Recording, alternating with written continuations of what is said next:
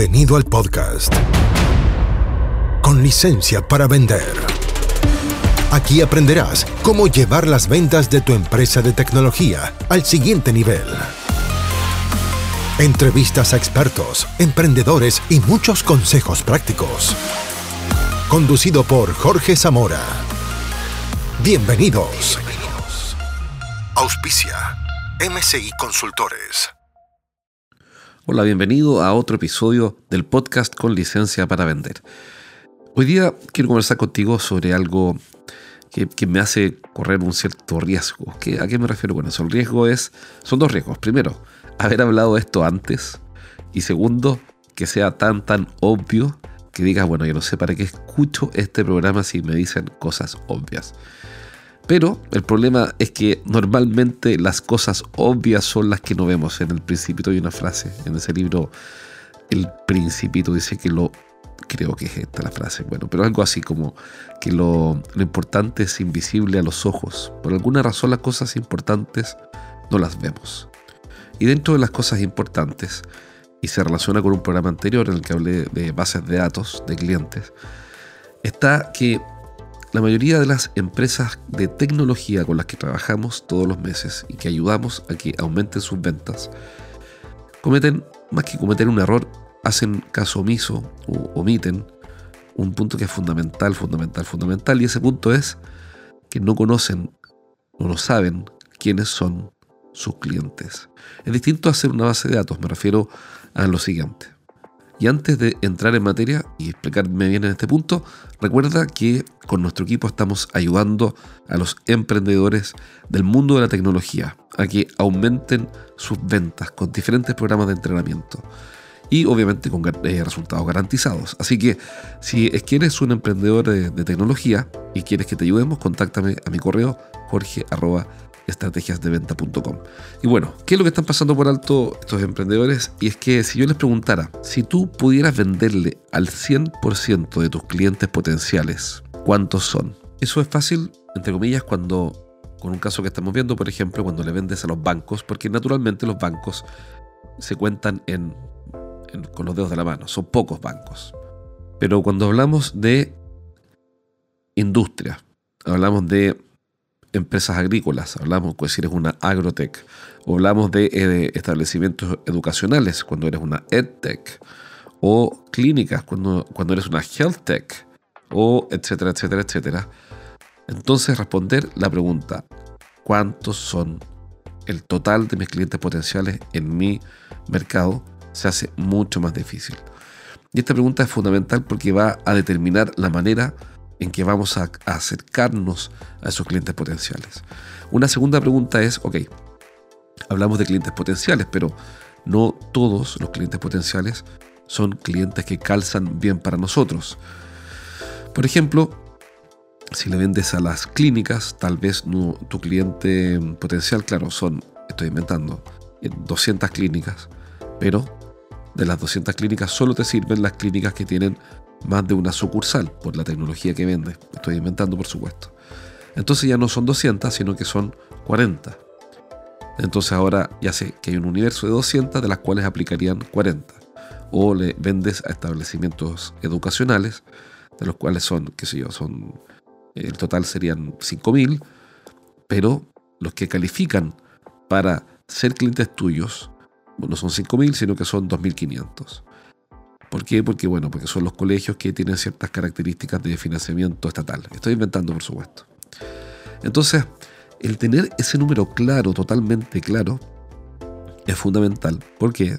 Porque va a configurar la manera en que accedemos a esos clientes. Por ejemplo, yo podría, si le vendo a los 5.000, si, si tengo como un mercado potencial, en teoría, esos 5.000 establecimientos, de los cuales 2.000 son clientes para nosotros, o mil, usamos la ley de Pareto, mil son clientes para nosotros y cuatro mil no lo son, bueno, entonces esos cuatro mil tal vez necesitan que yo adapte mi oferta, supongamos.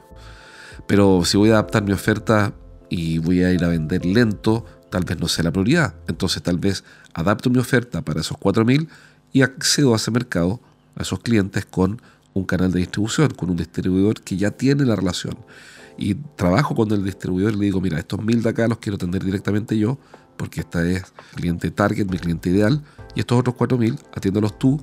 ¿Por qué? Porque contigo vamos a preparar una oferta eh, de soluciones que calza mucho mejor con ese perfil de colegios que no tienen características de financiamiento que dije recién. Pero es lo mismo para que sean colegios o industrias o lo que sea. O sencillamente decides enfocarte en esos mil clientes ideales y olvidarte de los otros 4000. El punto es que tenemos que saber exactamente, o exactamente, digamos, con ciertas referencias, con cierto margen, cuál es el total, total, total, el gran total al cual podemos venderle y después de esos, cuántos califican. Ese, ese es el punto central. Y de esos que califican, entonces, ¿cuántos tengo en mi base de datos? Voy a seguir con el ejemplo de los colegios. Voy a suponer que eres una EdTech. Hay 5.000 clientes potenciales, de los cuales califican bastante bien 1.000, porque esto no quiere decir que no lo puedes vender a nadie fuera de esos 1.000. Quiere decir que tu prioridad número uno son esos 1.000 que califican porque tienen las mejores condiciones para comprar tu producto y eso es porque calzas muy bien con ellos. Entonces la tercera pregunta es, bueno, ¿y de esos 1.000 cuántos tengo en mi base de datos? Ah, bueno, en mi base de datos tengo 300. Entonces, son 5000, mi prioridad 1, mis targets son 1000 y en mi base de datos tengo 300. Estoy inventando números. ¿Por qué eso es tan importante? Porque va a permitirme organizar no solamente el cómo accedo a, ese mercado, sino que me va a permitir organizar a mi equipo de ventas. Ahora, bueno, uno podría decir, bueno, entonces, ¿cuántos vendedores necesito para 100? Esa es una pregunta que tiene un montón de dependes y hay que hacer pruebas. Así que no quiero darte el número exacto. Sí te puedo decir, como referencia, que normalmente cuando hablo de prospectar clientes no debería tener menos de 100. O sea, es decir, un vendedor debería prospectar, captar, intentar captar por lo menos 100 clientes para decir que tiene un volumen suficiente de captación de clientes, para tener éxito, para, para poder mostrar números. Si yo envío a un vendedor un CAM, un account manager o como lo llames, a abrir un mercado de 30 y bueno, entonces está perdiendo el tiempo. Porque, ¿Por qué? Porque no va a alcanzar a tener resultados interesantes sobre una base de 30. Supongamos que convierte al 20%, bueno, estaríamos hablando de 6. Y aquí parte los depende, porque, bueno, claro, tú dices 6 es muy poco, o yo digo 6 es muy poco, pero por supuesto, pero si son mesas de dinero, uno de nuestros clientes, perdón, eh, vendía mesas de dinero a los bancos, una mesa de dinero cuesta un millón de dólares, y supongamos que él convirtiera a 6 bancos, vendiera a 6 6 mesas de dinero, un millón de dólares, son 6 millones de dólares de venta en tecnología. No está mal. Pero son casos muy excepcionales. Vamos a lo normal en ciberseguridad, en integraciones, en IoT o lo que sea. Una base de 100 es una base de 100 en mi CRM es una base suficiente para, suficientemente buena para empezar a trabajarla, a contactarlos.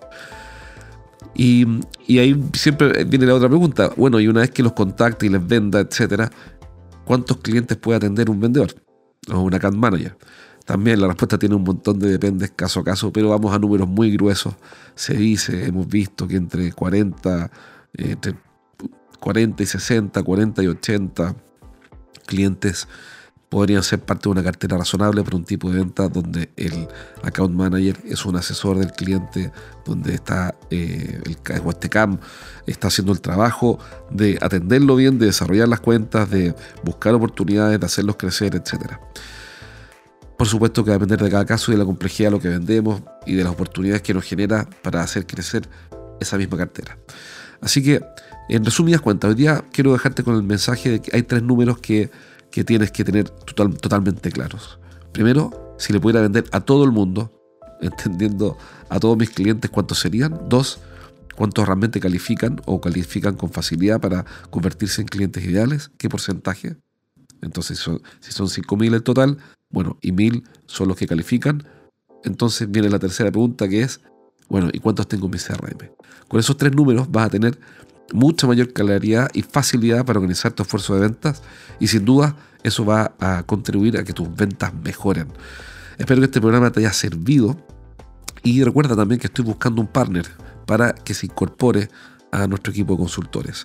Si es que te apasiona ayudar a las personas a mejorar, tienes experiencia, por lo menos 15 años de experiencia en ventas de tipo industrial o business to business y tienes como formación ingeniería, entonces contáctame y voy a ayudarte, te voy a mostrar cómo puedes postular por un cupo dentro de nuestro equipo de consultores. Un abrazo, nos vemos pronto. Hasta aquí llegamos por hoy. Nos encontramos en el próximo capítulo de Con licencia para vender. Un podcast para que aprendas a llevar las ventas de tu empresa de tecnología al siguiente nivel. Nos reencontramos la próxima, junto a Jorge Zamora. Hasta entonces. Traído a ustedes por MCI Consultores.